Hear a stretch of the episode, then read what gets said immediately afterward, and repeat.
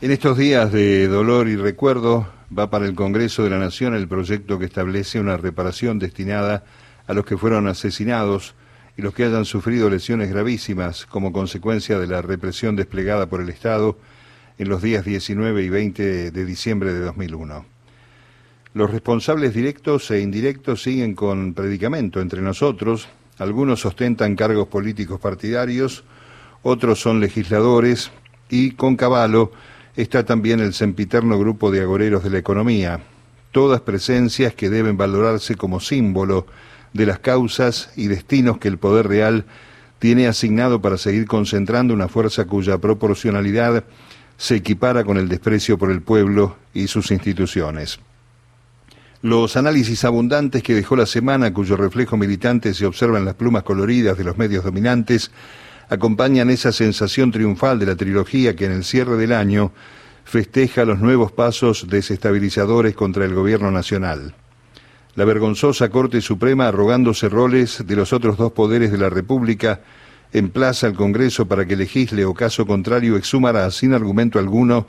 una ley derogada para quedarse con los recursos económicos del Consejo de la Magistratura en una acción destituyente y bruta, pero al mismo tiempo peligrosa. Los legisladores de la multi-interna opositora, cumpliendo su promesa, voltearon el presupuesto, dejando al país, incluyendo a sus gobernadores, intendentes y legisladores provinciales y municipales, los propios, en una situación de excepcionalidad. Y los medios poderosos, socios claves de la trifecta, conmemoraron con fruición los sucesos, mientras los empresarios que los controlan alientan desde el silencio su satisfacción por lo sucedido. Para las tres patas golpistas, desde luego, todas las culpas son del gobierno, al que le plantarán, como vemos, una situación áspera y de mayor desgaste en el tramo que sigue hasta 2023.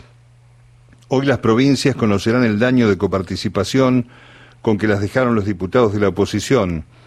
Aquí no hay color político, pero seguramente los gobernadores de Jujuy, Corrientes y Mendoza, con sus diputados opositores al gobierno nacional, y los restantes mandatarios con los cambiamitas de sus provincias,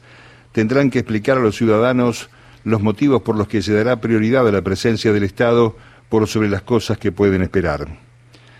Entre ellos, el infame jefe de gobierno, uno de los mentores del escándalo coparticipable, y los intendentes macristas de la provincia de Buenos Aires. Todos deberán revisar las cuentas, incluso de sus propios presupuestos aprobados o por aprobar, a partir del favorcito de todo el arco opositor con diputados tan unidos y alineados en contra del gobierno. La trampa de la oposición obstructiva favorece al otro actor, el cuarteto cortesano, los representantes que recién a 20 años dictaron sentencias sobre la represión de diciembre y después de cinco encontraron la oportunidad de declarar inconstitucional la norma de la magistratura. Con la ligereza de estos diputados Contreras, será difícil armar una iniciativa de juicio político a la inutilidad e incrementar el número de ministros del Poder Judicial por los caminos naturales.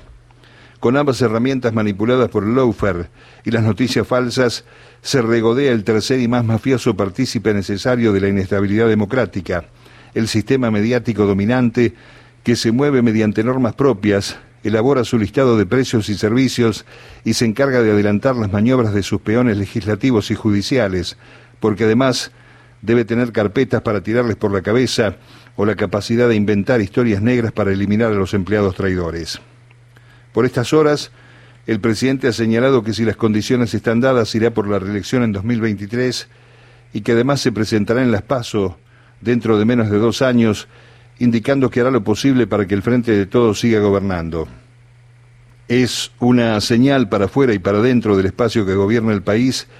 y entraña el desafío de salir airoso cuando los enemigos ya marcaron el camino que están dispuestos a seguir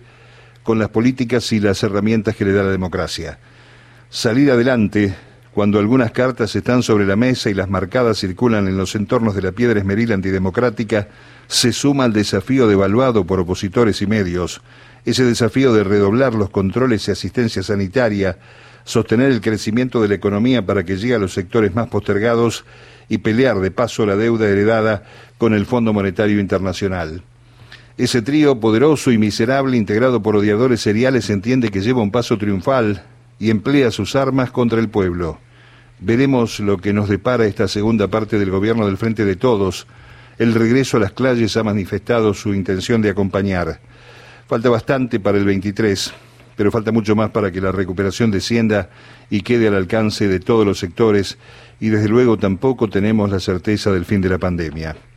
Una oposición global extralimitada fuera de las fronteras del odio requiere sin dudas de nuevas y grandes acciones para sostener la democracia, por los que aún estamos aquí y por las víctimas de las tragedias argentinas. Por suerte, del otro lado de los Andes llegó una buena noticia pensando en la patria grande. Firmado Mario Giorgi.